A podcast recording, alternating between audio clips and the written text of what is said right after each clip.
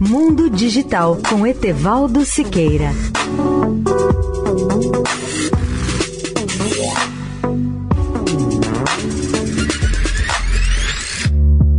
Olá, ouvintes da Eldorado.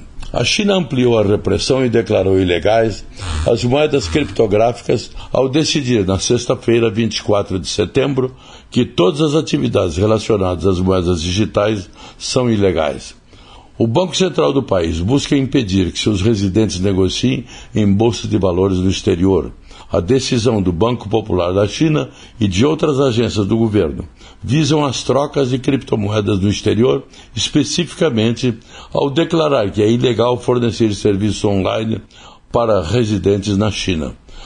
A mudança é uma tentativa de fechar uma brecha que permaneceu depois que o Banco Central Chinês, em maio, proibiu as instituições financeiras domésticas de fornecer serviços de transação em criptomoedas. Mesmo assim, os comerciantes chineses continuaram a investir nessas moedas usando plataformas estrangeiras. Logo após o anúncio, o preço do Bitcoin caiu para pouco mais de 41 mil dólares, uma queda de 8%.